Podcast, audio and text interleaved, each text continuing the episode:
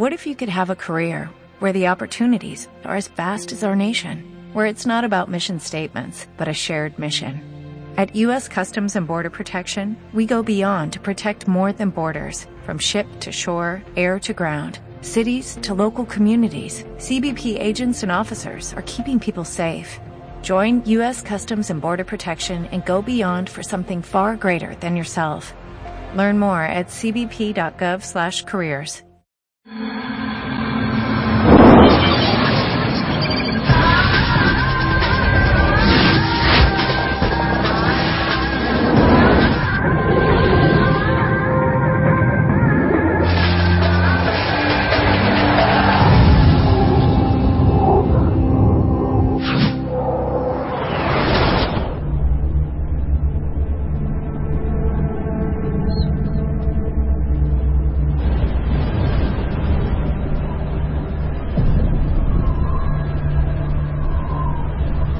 son muñecos.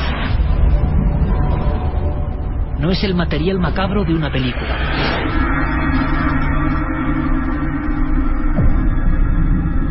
Son seres humanos detenidos en el techo del mundo.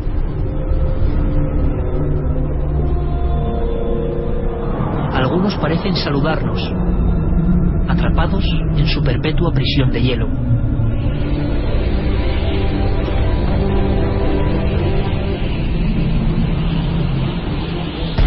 Siguen colgados de los arneses, como si el tiempo se hubiese detenido para siempre. Sonitos que asustan a quienes se adentran en la llamada zona muerta.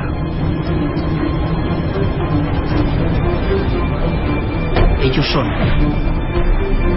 los 200 del Everest.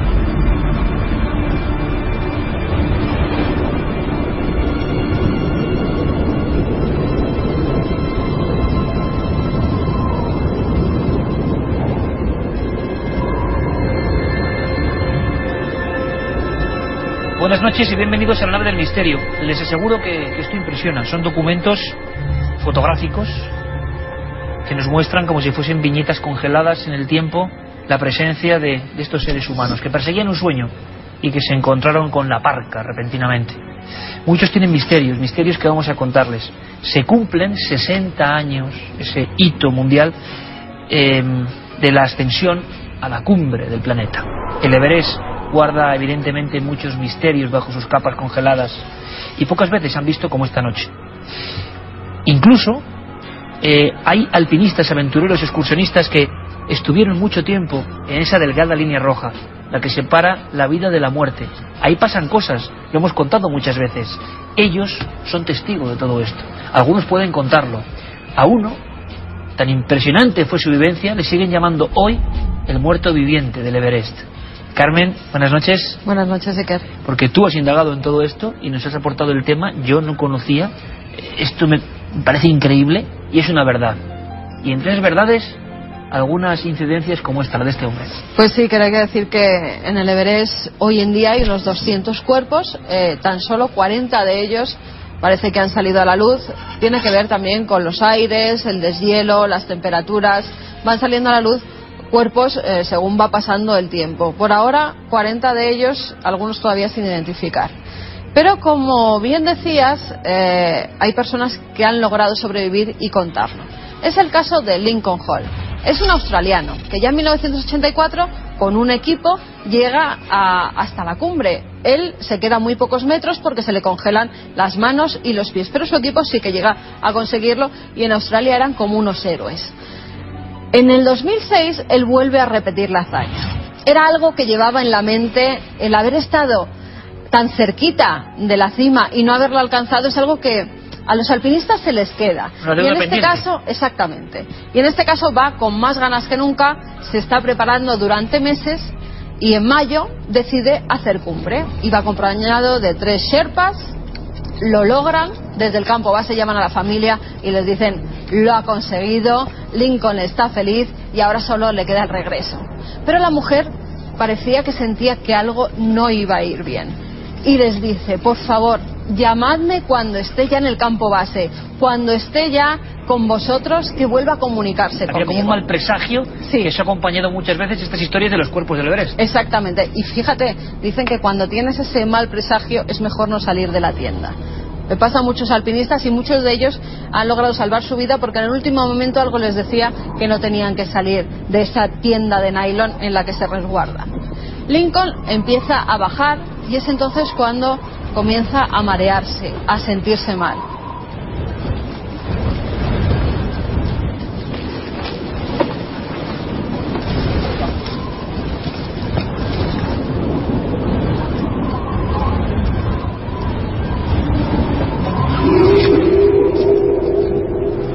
Él cae, los Sherpas intentan reanimarlo y lo consiguen.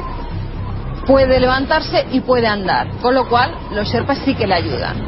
En el momento que esa persona no pudiera levantarse y no pudiera andar, lo tenían que dejar ahí. Consiguen que ande unos metros, incluso que se coja una cuerda y empiece a descender. Pero él de nuevo se empieza a marear, todo empieza a darle vueltas y se pone agresivo hasta con los Sherpas que intentan ayudarle.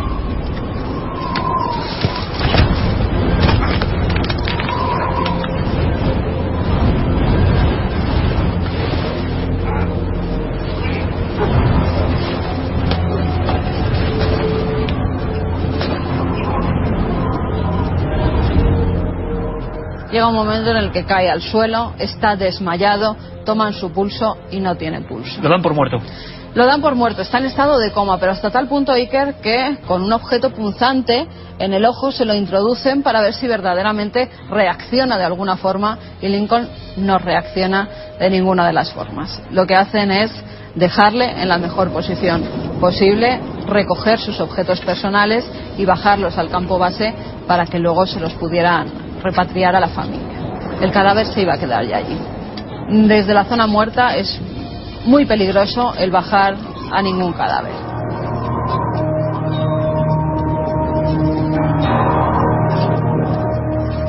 Le dan por muerto, pero a eso de la medianoche Lincoln parece que revive. Por eso le llaman el muerto viviente. Lincoln revive de tal modo que no sabe dónde está, eh, va a coger agua y no tiene agua porque se han llevado todas sus pertenencias, no tiene oxígeno, con lo cual él empieza a tener una serie de alucinaciones, de visiones o algo que realmente ve, porque lo cuenta como una visión muy vívida.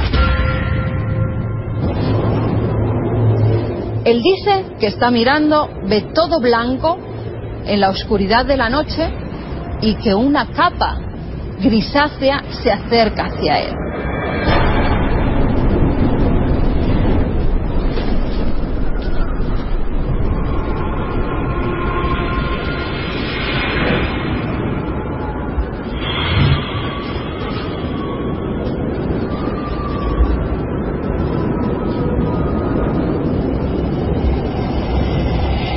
Inmediatamente sabe que es la muerte.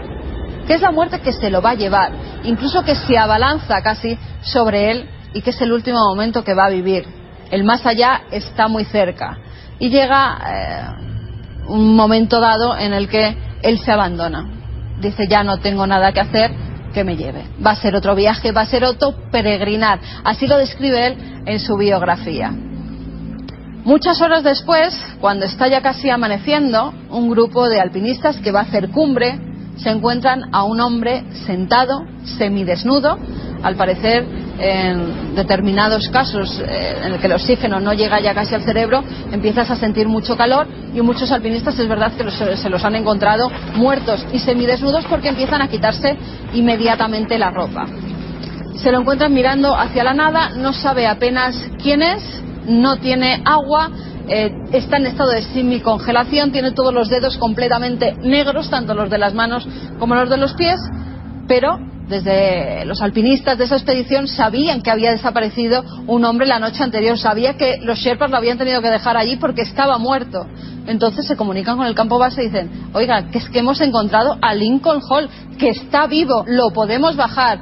Y reniegan de hacer cumbre y salvan a Lincoln Hall. Regresó de la muerte y él habló del aspecto que curiosamente es el mismo que aparece ya en los frescos medievales, ¿no?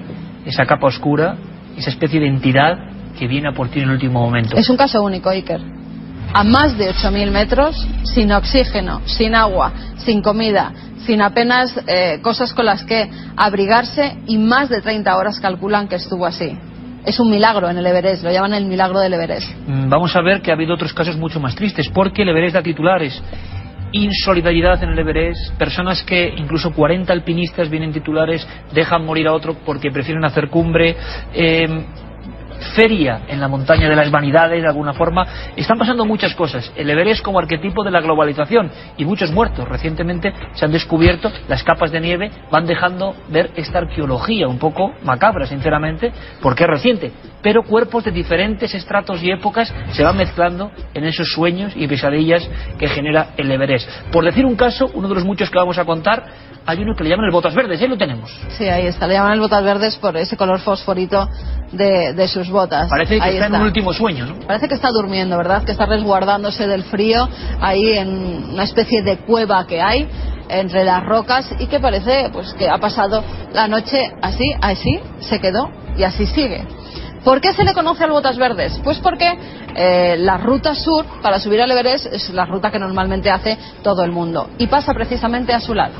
Las cuerdas que hoy en día están puestas para subir hasta la cima pasan por encima de sus piernas. O sea que todo el mundo que haga esa ascensión por la cara sur se va a encontrar con el botas verdes. Hasta tal punto, Iker, que muchos alpinistas se quedan impresionados porque en un principio, si no lo saben, se creen que es un hombre que está allí descansando. Ha habido gente que ha intentado ayudarle diciendo se ha quedado dormido, se va a congelar, despertarlo y se ha dado cuenta de que es un hombre que lleva muerto allí desde 1996. Se quedó en esa posición y así es como sigue. No han podido rescatarle, hay otros cuerpos que son lanzados a las grietas para quitárselos por en medio del camino porque si no los tienen que pisar literalmente y otros que todavía no han aparecido. El gran cementerio humano helado, lleno de historias. Pero para saber más, porque hay muchas más que contar, viajemos, hagamos la exploración, les invitamos seguramente con la persona en nuestro país y una de las del mundo que mejor conoce esta montaña que tiene una zona prohibida, una zona muerta, una zona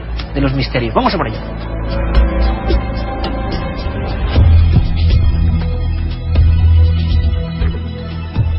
Este sí que es un hombre que parece de, otro tiempo, ¿no? Nuestro amigo Sebastián Álvaro, bienvenido como siempre a tu casa. bienvenido. Acabas de llegar del Laila Peak. ¿Y esto qué es? Es una de las montañas más bonitas del mundo, situadas en el Karakorum, que hemos estado haciendo una expedición invernal durísima, pero al mismo tiempo magnífica. Pero de esas al límite, ¿no? De esas extremas, sí. muy, muy duras.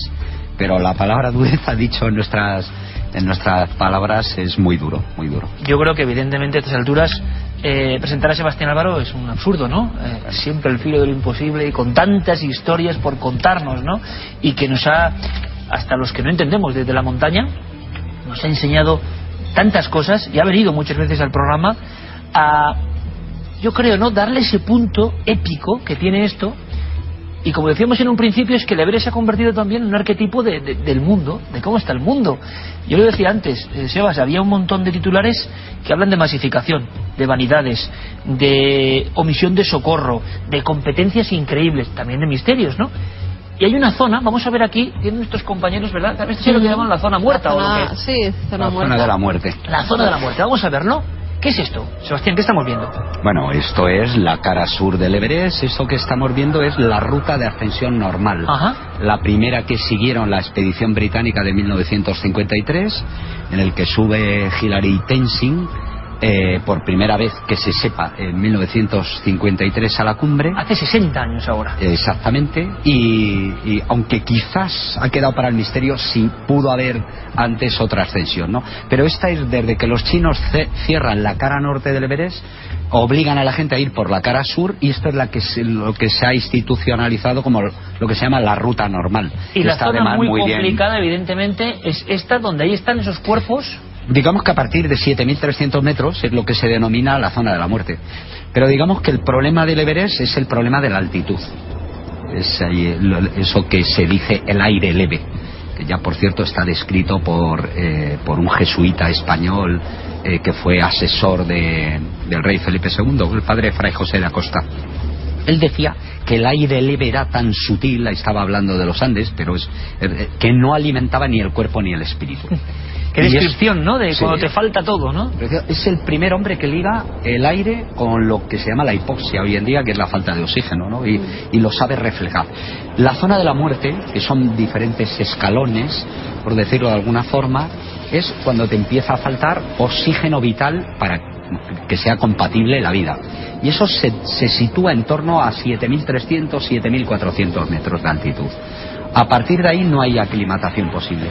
Lo que quiere decir que, la estancia, solo la permanencia, no hablemos de realizar ejercicio físico, que, que, ejercicio físico intenso, como supone escalar una montaña tan alta, ¿no? Sino que simplemente la estancia si, si, se limita a horas. Así que tú sabes que si estás en el Everest y estás a 8.000 metros y, por ejemplo, no llevas botellas de oxígeno o se te acaba el oxígeno, las botellas de oxígeno son limitadas, por ejemplo, porque te entra una tormenta, tu supervivencia se limita a horas. Puedes estar 24 o 48 horas, pero lo más probable es que mueras y que mueras pronto. Claro, en esa zona, que es lo que nos descubría Carmen, que, que yo creo que al público ha tenido que impresionar este inicio del programa, uh, los cuerpos del Everest. Tú comentabas, Sebastián, que es como arqueología moderna, ¿no? Es decir, que según las, las inclemencias del tiempo y sus variaciones van apareciendo estas figuras. Claro, más, Tiene más- que impactar, ¿no? En torno, a, en torno a, dos, a 200. Y, y- Cuando- no sé, ¿qué se siente cuando se ve eso? Es que... Hombre, yo cuando he visto alguno, el, en el Everest o en otras montañas, ¿no? Impresiona mucho. Pero digamos que yo voy al monte o a la montaña de forma diferente. Yo sé el riesgo que tiene y eso lo que me hace recordar eh, la vulnerabilidad de, de un hombre delante de la montaña más alta del mundo.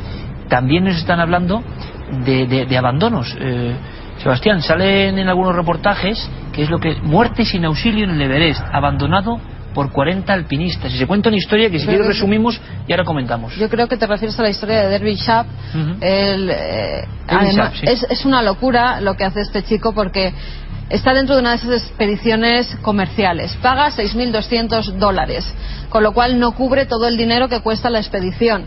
¿Qué pasa con eso? Que sí que le trasladan hasta el campo base, le dan una serie de comodidades, pero luego él tiene que subir solo, sin sherpa, sin casi oxígeno y sin ningún tipo de ayuda. Él sube solo, dicen que llega a hacer cumbre, pero justo en el descenso empieza a encontrarse mal. ¿Y qué hace? Lo decía muy bien Sebas, eh, el ir acompañado de un amigo que te diga lo que tienes que hacer cuando tú te encuentras mal, o que te ayude, o que te diga que no se puede seguir, en este momento le hacía falta a este hombre porque él lo que hace es sentarse al lado de otro cadáver, al lado del botas verdes. Y ya gente que pasa a su lado lo toman como mal augurio. El sentarse al lado del cadáver ya era una cosa, pero es parecido, yo creo que es un- una como cueva Sí, que resguarda un poco. Él creo que se quedó allí sentado para ver si se podía resguardar estuvo fatal hasta tal punto que ya no pudieron rescatarle y pasaron varias expediciones comerciales a su lado. Lo que pasaba es que tenían que hacer cumbre y dijeron desde el campo base, no, no, ya le ayudaréis cuando bajéis de hacer cumbre. Primero, lo importante es llegar hasta el pico del, Su objetivo, del ¿no? Everest. El objetivo es ese. Nosotros a nuestros clientes le hemos prometido que teníamos que subirlos arriba. Una vida humana parece ser que vale menos que que los clientes lleguen hasta arriba. Y este hombre murió.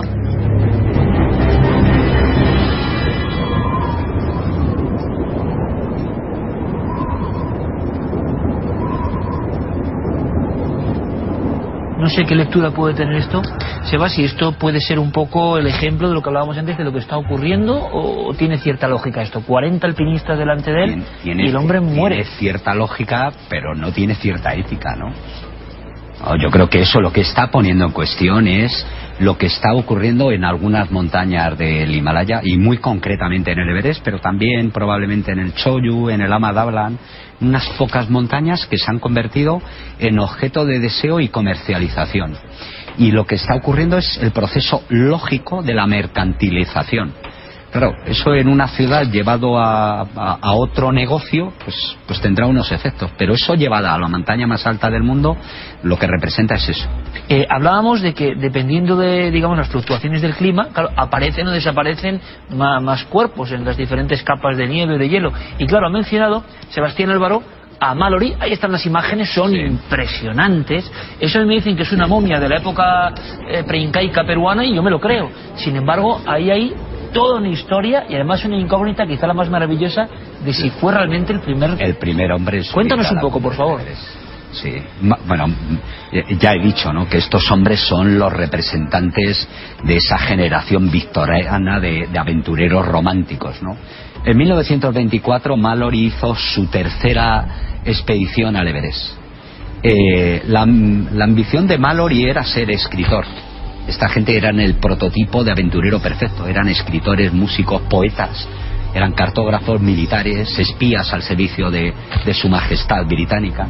Fue visto por última vez, según un compañero que iba detrás, a 8.650 metros con su compañero Irving y él mandó una Chronicle Times que decía y avanzaban resueltamente hacia la cumbre. Luego les tapó las nubes y no se volvió a saber nada de ellos. Desaparecieron. Desaparecieron. Eh, este compañero, que era Noel Odell, murió con 99 años defendiendo que sus compañeros habían subido a la cumbre del, del Everest. Y que por lo tanto, para que todo nuestro público lo sepa, se habrían adelantado muchísimos años a la primera escalada oficial de la cima. 29 años antes, pero eh, haciéndolo como se ve ahí con ropas de algodón, con lanas, con botas claveteadas, sin llevar crampones, con esa cuerda que se rompió en la caída. Pero él no deja en, algún documento, algún elemento que a ti te haga pensar, eh, Sebas, que hizo cumbre. Sí. Lo lógico sería decir hice cumbre, ¿no? ¿O no? Vamos a ver, eh, llevaban una cámara Kodak de las primeras, entre comillas, portátiles eh, que no se ha encontrado y que llevaba seguramente Irving.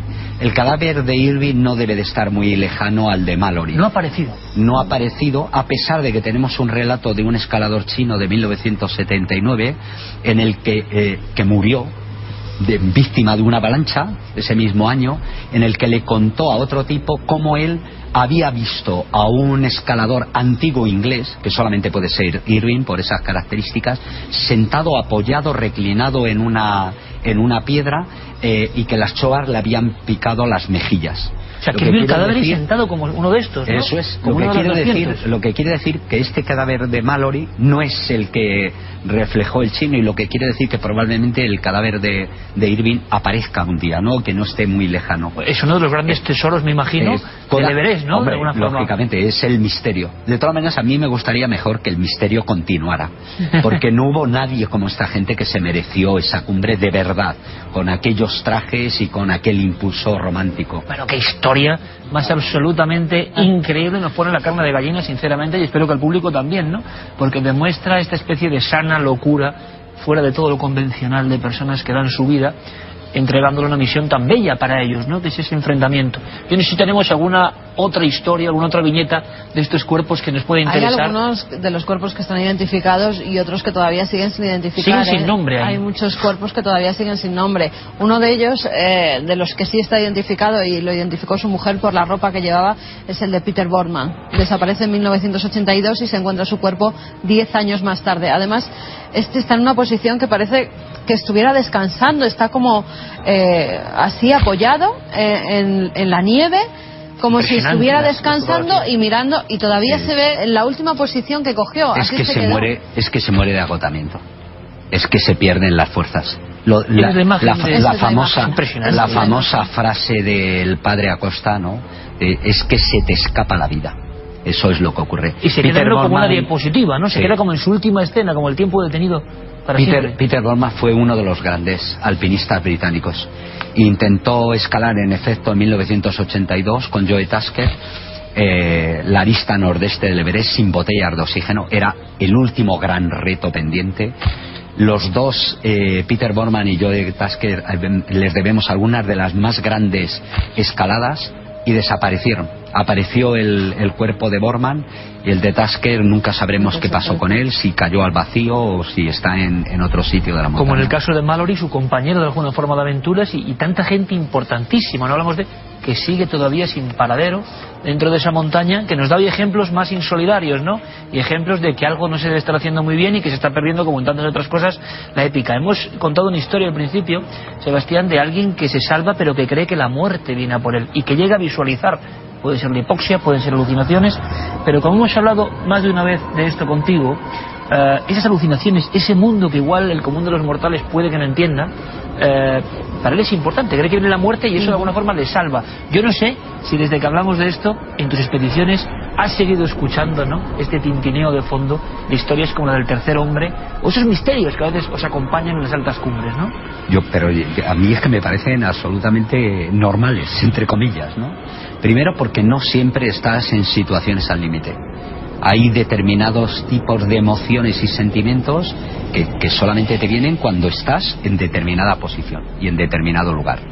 ¿Qué ocurre? Que, que tu fisiología está al límite al límite de lo que somos, al límite de lo que podemos hacer, al límite de dar un paso, al límite de mantenernos con vida. Y en ese tránsito, porque es realmente un tránsito entre la vida y, la muerte, pues nos pasan un montón de procesos químicos en el, en el cerebro que nos llegan a ver, a hacer ver cosas que no existen. Y, eso es lo que explica además, y yo creo que, que, os lo he contado, que haya desapariciones tan raras en las montañas. De repente. Eh, tipos que, desaparecen de la tienda. ¿Por qué no bajó a la tienda? Si la tenía ahí, porque no la vio, o porque se equivocó de ruta, o directamente porque no pudo dar los últimos diez pasos. Claro, ahí quien en otra circunstancia, digamos, de pensamiento filosófica puede hablar hasta en, para algunos alucinaciones, para otros imagino que auténticos ángeles de la guarda que, que ayudan en ese último momento y que condicionan algún tipo de decisiones de resistencia que te hacen aguantar ahí porque hay, por ejemplo, una historia realmente impresionante la de Aaron Ralston en otra montaña, que hizo eh, una película 127 horas y él ve un niño, él ve la alucinación, cree que lo de un niño correteando, que luego identificará con el hijo que tiene. El futuro hijo. Le ayuda a sobrevivir y luego él cree o él ha contado que el hijo que tiene, después de escapar de la muerte, se le se parece era como un calco al niño que él cree. Que él, creía. Es una maravilla, sea lo que sea, es decir, y, Germán, y Germán Bull bajando del Nanga Parva la primera persona que sobrevive a un vivac a pelo eh, por encima de 8.000 metros después de recorrer una arista de 6 kilómetros por encima de 7.000 metros de altitud y en el que él eh, cree eh, que, que, los alpinistas antiguos alemanes que habían muerto allí unos años antes son los que le ayudan. Le ayudan a subir y le ayudan a bajar ¿Por qué? Porque dentro de su cabeza está las, las trágicas expediciones del 32 y 34. En solo dos expediciones mueren 26 alemanes en el Nanga Parbat. Y, él lo que piensa es que son eso, esa gente que murió en esa altura y en esa ruta quien le ayuda a bajar con vida al, al último campamento. ¿no? Son historias que solo nos puede contar Sebastián Álvaro y que realmente sí parece que, el frío casi polar llega por aquí no pero es un frío de, admiración y de asombro en este mundo tan tecnificado. Y de paisaje interior porque al final al final hay otra explicación que eh, eh, que, yo creo o por, lo menos la que yo siento. Y la que yo siento es cuando vas a una montaña de estas tiene que ver con el paisaje exterior ¿no? y tiene que ver con que literalmente en una montaña como el Everest o el K2 eh, te sales de nuestro planeta, estás al margen de nuestro planeta, pero sobre todo tiene que ver con una mirada interior, que es de quiénes somos, qué hacemos aquí, qué estamos haciendo, por qué nos situamos voluntariamente al límite, somos la única especie capaz de arriesgar voluntariamente la vida por un sueño, y eso nos hace grandes, extraordinariamente grandes y también vulnerables. Bueno, qué maravilla. Yo creo que realmente es un viaje iniciático, ¿no? Un viaje interior, un viaje a, al fondo del alma de uno mismo. De verdad que es maravilloso. Sebastián, como siempre, que aprendemos mucho contigo. Hasta la próxima, que te recuperes porque, porque está aquí en nuestro plató, pero todavía tienes algún problema de sensibilidad en las manos y de, congelación, ¿no? De las temperaturas. de tan bajas que hemos tenido. Ha sido una cuentas como nada, ¿no? Bueno, una pequeña cosilla, ¿no? Bueno, porque, porque los que nos dedicamos a este negocio sabemos que tienes que pagar siempre un coste. Pero ha sido un coste pequeñito y, y ha merecido la pena no la cumbre, que ha estado muy bien, el que dos compañeros subieran a la cumbre, lo que ha estado muy bien ha sido compartirlo con gente con la que se puede ir al fin del mundo. Y que estéis de vuelta también está muy bien. Hombre, gracias, Sebastián, por contarnos muchas cosas. Hasta la próxima, amigo. Hasta la próxima. Gracias, de verdad que, es impresionante. Les hemos planteado este viaje. Este viaje, si quieren una última ojeada, antes de pasar a las noticias, eh, hagamos un homenaje también, ¿no? Esos 200 eh, seres humanos que persiguiendo un sueño, la inmensa mayoría, con esta actitud que parece casi extraterrestre los días se corren, bueno, siguen abandonados ahí de alguna forma, o siguen en el lugar donde quieren estar, unidos a la magia de la montaña.